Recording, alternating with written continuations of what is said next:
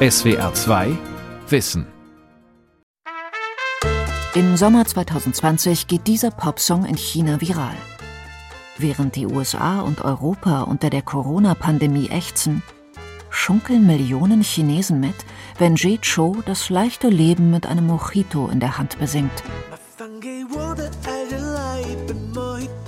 Wer will China auch die gute Laune verdenken?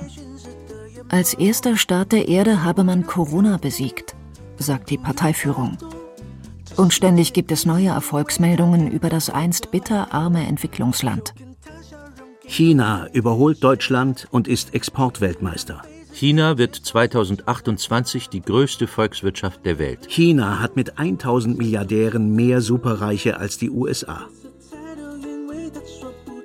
Chinas bekanntester Milliardär ist Jack Ma, Gründer der Handelsplattform Alibaba und sowas wie die Personifizierung des chinesischen Traumes.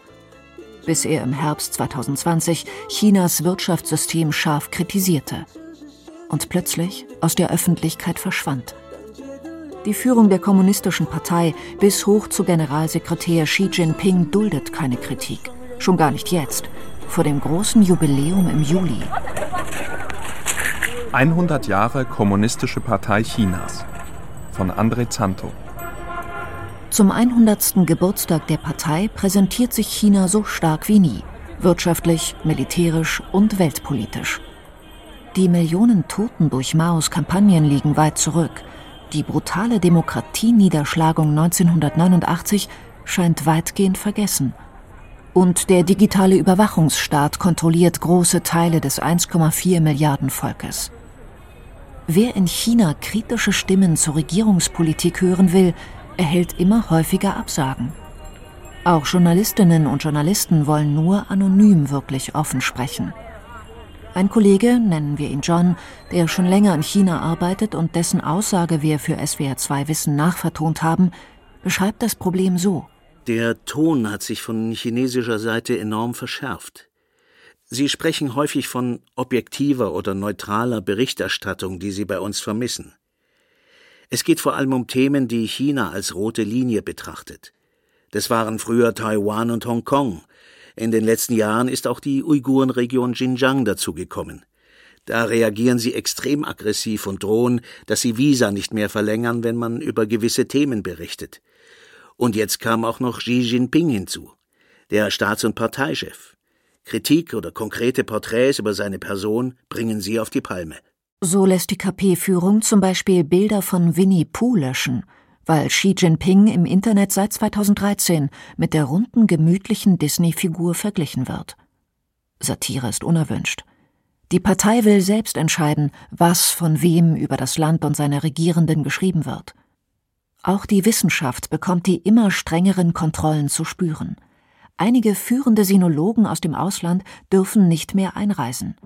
Selbstzensur unter Journalisten wie John sei mittlerweile eine reale Gefahr in der Berichterstattung, erzählt der Auslandskorrespondent. Ein Kollege hatte neulich in einer Provinz recherchiert. Dann wurde er ins Außenministerium einbestellt und man hat ihm gesagt, wenn du diese Geschichte bringst, dann fliegst du raus, und zwar in sieben Tagen. So offensiv und so aggressiv, wie man mit Journalisten jetzt umgeht, ist es wahrscheinlich nie vorher in China gewesen. Einzug der Parteispitze in die Halle des Volkes in Peking. Die 5000 Delegierten aus allen Landesteilen klatschen völlig synchron. Live übertragen wird der Volkskongress im März dieses Jahres von CCTV Plus, Chinas Videonachrichtenagentur.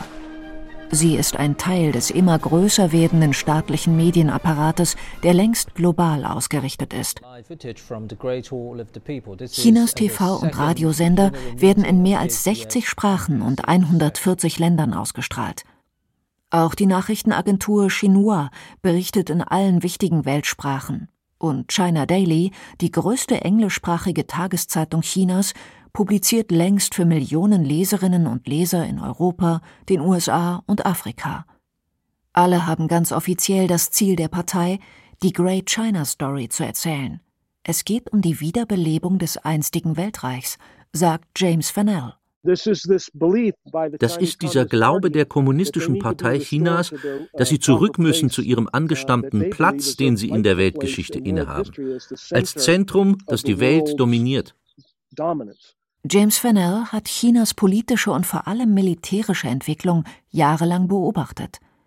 Bis 2015 war er Chef des Marinenachrichtendienstes der US-Pazifikflotte. Er kennt die KP wie wenige, lebt heute in der Schweiz und schreibt Analysen für die Denkfabrik Geneva Center for Security Policy. Uh, die chinesische Führung spricht von diesem Konzept alles unter dem Himmel, wonach alles nach und durch China kommen soll. So war das zu Zeiten des Kaiserreichs, als die Ming-Dynastie regierte und die Qing-Dynastie. Damals galt dieses System für Asien und jetzt soll dieses Konzept aus dem 19. Jahrhundert für die ganze Welt gelten, weil wir in einer globalen Wirtschaft leben. Chinas KP erwartet, dass sie die Standards festlegen für die Welt und wie sie funktioniert. Das ist ihr Ziel und dem marschieren sie entgegen. Und sie sind im Zeitplan. Gerade jetzt feiern sie das erste Jahrhundert seit der Gründung von Chinas kommunistischer Partei.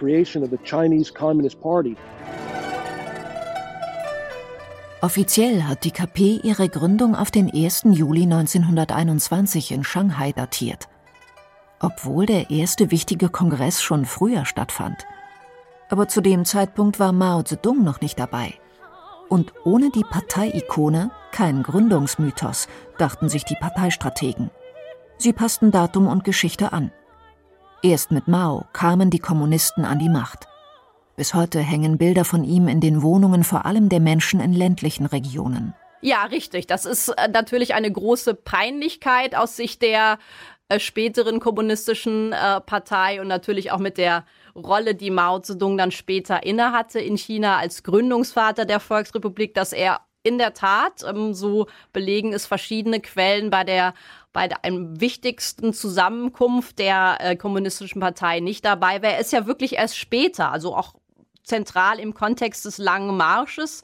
Mitte der 30er, Ende der 30er Jahre ist er dann eigentlich erst ins Zentrum der kommunistischen Partei gerückt. Ja, das ist etwas, was man nicht so gerne erzählt oder hört in China. Deswegen in der Tat hat man da die, die Parteigründung etwas nach hinten verlegt. Christine Schiekupfer ist Professorin für Sinologie an der Universität Trier und war lange Jahre aktiv bei der China-Denkfabrik Merix in Berlin. Der eigentliche Gründungsvater der KP heißt Chen Duxiu, ein bekannter Publizist, Uniprofessor und Kritiker des Kaiserreichs Anfang des 20. Jahrhunderts in Shanghai und Peking. Er wird auch Chinas Lenin genannt und setzte mit markigen Worten auf die Rebellion der neuen Generation gegen korrupte Politiker, konfuzianische Denkmuster und die feudale Ordnung seiner Zeit. Junge Chinesen sind frische, kräftige Zellen im menschlichen Körper, dafür gemacht, die verrotteten, korrupten Zellen hinauszujagen. Mit seinen Anhängern verfolgt Chen Duxiu gebannt, wie Lenin und die Bolschewiki im Nachbarland an die Macht kommen. Ihr Ruf nach Freiheit, Gleichheit und einer klassenlosen Gesellschaft entfacht auch die Revolutionäre in China. Chinesische Intellektuelle waren begeistert, waren ja, euphorisiert auch teilweise von dem Sturz des Zarenreiches damals durch die Oktoberrevolution und man erhoffte sich, dass man vielleicht diesen neuen Ideen auch nutzen könnte, um eben etwas Ähnliches in China zu initiieren und dadurch eben ein neues China mit neuer revolutionärer Kraft ähm, zu begründen. In China begann 1911 das Ende der einst ruhmreichen Qing-Dynastie und damit auch die 2000-jährige Epoche des chinesischen Kaiserreichs. Am 1. Januar 1912 rief Sun Yat-sen die Republik China aus. Wenige Wochen später musste der Kaiser abdanken. Zuvor konnte er nicht verhindern, dass die europäischen Kolonialmächte China ausbeuteten. Nun übernahmen die Nationalisten der Kuomintang die Macht. Von der kommunistischen Partei war lange nicht die Rede. Es war nicht einmal eine Kleinstpartei. Die KP war nur ein Flackern in der politischen Landschaft Chinas bis in die 1930er Jahre. Frank D. Kötter, Sinologe, Historiker und Uniprofessor in Hongkong, beschreibt die Kommunistische Partei anfangs als unscheinbar und erfolglos. Ihre Anhänger werden während des chinesischen Bürgerkriegs ab 1927 von der Kuomintang unter Chiang Kai-shek aus den großen Städten vertrieben. Mao und die Rote Armee müssen flüchten und begeben sich auf den langen Marsch Richtung Nordwesten. 1935 ist seine Guerilla-Armee stark dezimiert, aber Mao ist zur tonangebenden Kraft innerhalb der KP geworden. Und seine Strategie, die Rote Armee als wahren Kämpfer gegen die japanischen Invasoren darzustellen, geht auf. Die KP wurde erst beliebter, als Japan 1937 in China einmarschierte. Mao dankte später den Japanern, weil sie es geschafft hätten, was ihm nie gelang, seinen Gegner zu zerstören, die Kuomintang. Das taten die Japaner. Aber das war nicht der einzige Grund. Sogar 1945, am Ende des Zweiten Weltkrieges, war die Kommunistische Partei in China noch immer eine relativ schwache Macht. Uh, Was wirklich den Unterschied machte, war natürlich die Sowjetunion. Stalin hat eine Million Mann in Sibirien zusammengezogen und marschiert im Norden Chinas ein, im August 1945. Die Rote Armee bleibt dort, auch nachdem Japan besiegt ist. Die Sowjets überreichen praktisch den ganzen Norden Chinas an Mao und sie trainieren Maos Kämpfer. Sie gründen Militärakademien. Offiziere werden regelmäßig nach Moskau geschickt. Stück für Stück wird aus Maos Guerillatruppe eine Kampfmaschine. Und die USA verabschieden sich 1945 von ihrem Verbündeten Chiang Kai-shek und der Kuomintang. So gab es kein Gleichgewicht mehr. Mao triumphiert mit seiner erneuerten Volksbefreiungsarmee. Über die gewalttätigen Auseinandersetzungen sagt er später, eine Revolution ist keine Dinnerparty oder das Schreiben eines Essays oder das Malen eines Bildes oder das Anfertigen von Stickereien. Es ist ein Akt der Gewalt, bei dem eine Klasse die andere zu Fall bringt. Raketen werden von einem chinesischen Kampfschiff abgeschossen. Dazu hektische Befehle aus dem Inneren. Solche Waffendokumentationen laufen rund um die Uhr auf dem staatlichen TV-Sender CCTV 7. Dessen einzige Aufgabe ist es, zu zeigen, wie sich die Fähigkeiten der Volksbefreiungsarmee erweitern. Längst ist China zur militärischen Großmacht aufgestiegen, mit zwei Millionen aktiven Soldaten, mehr als 7000 Panzern und der größten Anzahl an Kampfschiffen weltweit, sagt der ehemalige Navy Captain James Fennell. Uh, Die chinesische also Marine hat nicht nur mehr Schiffe, sie hat auch mehr Fähigkeiten als die US-Marine. Die chinesischen Zerstörer haben Antischiffsraketen mit einer Reichweite von mehr als 200 Kilometern, Überschallgeschwindigkeit und Sea-Skimming fliegen uh, also knapp uh, über der Wasseroberfläche, unbemerkt von jedem Radar.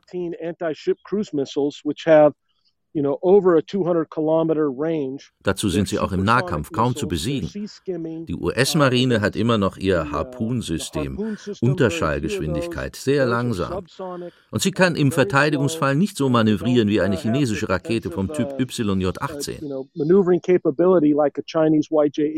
Wer James Fennell zuhört, hat schnell den Eindruck, dass die Supermacht USA gegen das aufstrebende China auf den Weltmeeren militärisch ins Hintertreffen geraten ist. Grundlage für Chinas neue militärische Führungsrolle im westlichen Pazifik ist die Entscheidung der KP für die massive Modernisierung der Volksbefreiungsarmee. Ganz wie in den 1940er Jahren, als die Aufrüstung von Maos Kämpfern mit Hilfe der Sowjetunion zur Machtübernahme im Inland führte, werden jetzt die Fähigkeiten für den Einsatz in Ostasien ausgebaut. Zu Wasser, an Land, in der Luft, am Raketenterminal und im Cyberraum. Das bereitet besonders Taiwan Sorgen, weil die Kommunistische Partei die Nachbarinsel als ihr Staatsgebiet ansieht. In einer Rede vom 2. Januar 2019 droht Chinas Präsident Xi Jinping dem demokratischen Nachbarstaat und seinen 23 Millionen Bürgerinnen und Bürgern unverhohlen wir werden mit größter Ernsthaftigkeit die friedliche Wiedervereinigung anstreben. Wir geben kein Versprechen ab, auf die Anwendung von Gewalt zu verzichten und behalten uns die Option vor, alle nötigen Maßnahmen zu ergreifen. Der Mehrheit in Taiwan ist völlig klar, dass Taiwans Unabhängigkeit nur zu einer schwerwiegenden Katastrophe führen kann.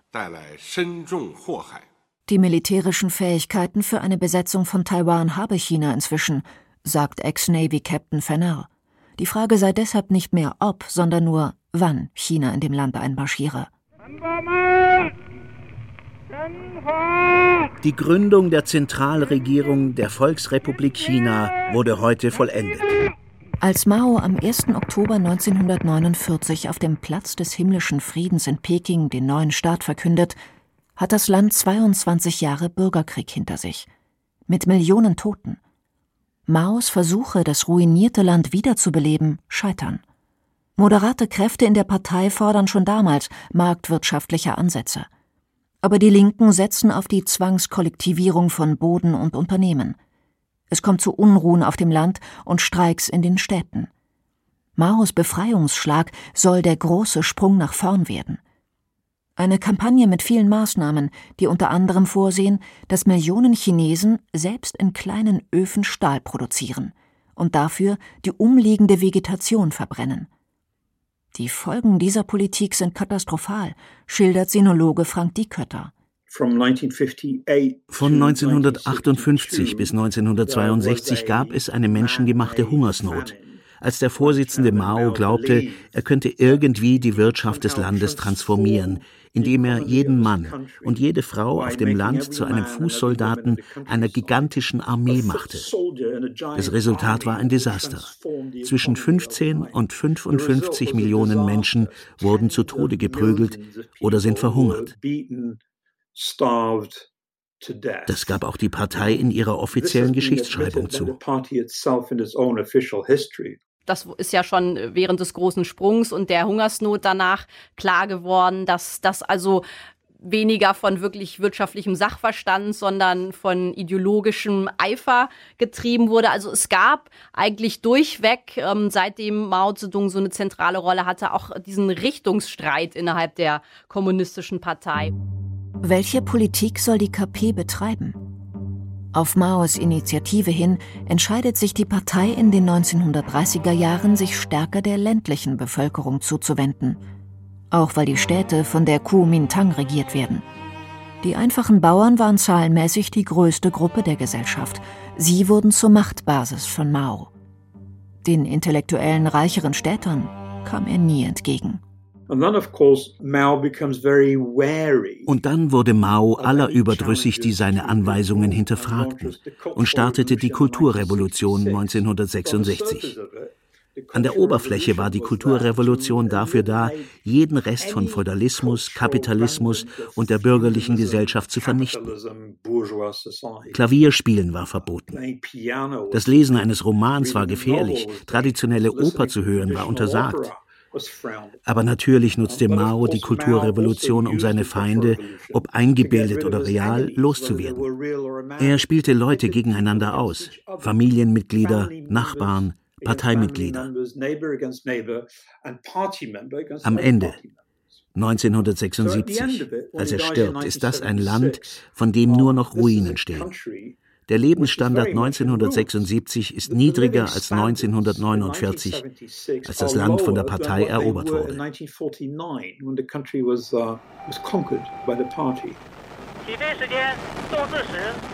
Dass China gut 40 Jahre nach Maos Tod ein Raumschiff zum Mond schickt und dort die rote Flagge mit gelben Sternen aufstellt, wird in der Regel Deng Xiaoping zugerechnet. Er hatte das Land ab 1978 reformiert ohne je KP-Führer gewesen zu sein. Ein Pragmatiker, der den Menschen behutsam wirtschaftliche Freiheiten zurückgibt, erzählt Sinologin Christine Schie-Kupfer.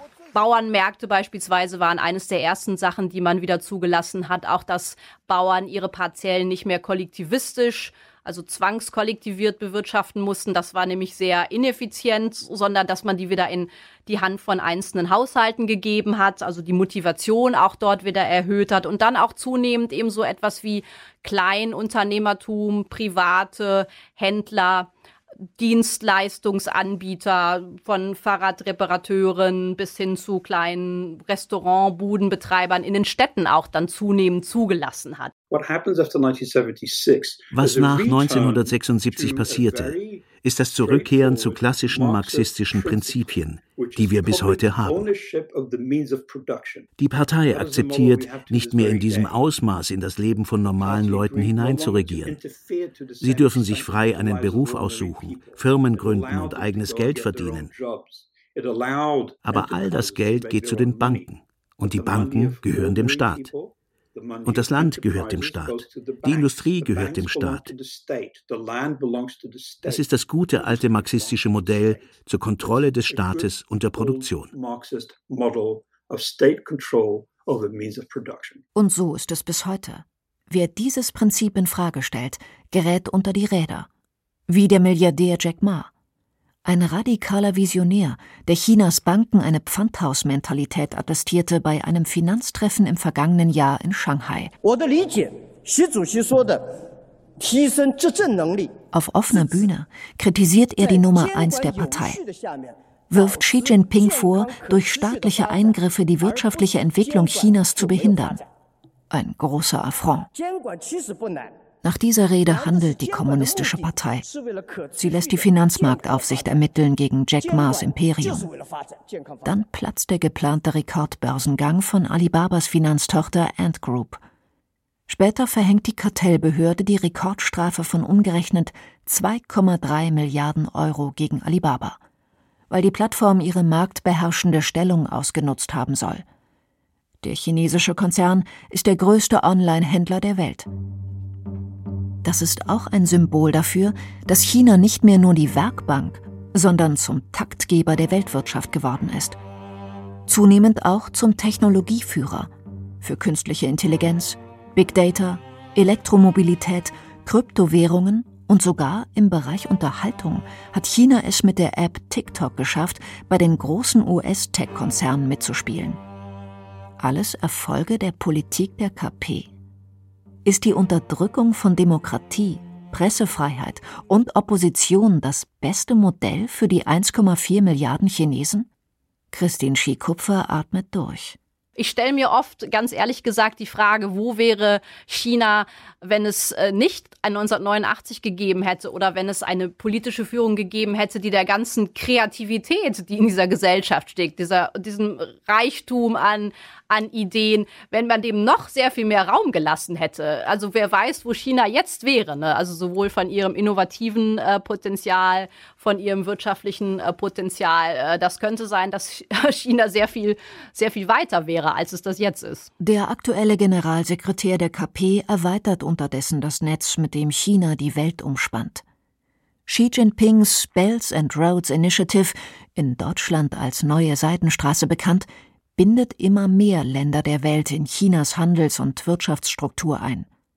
Historikerinnen und Historiker sehen hier durchaus Parallelen zum Tributsystem der Kaiserzeit.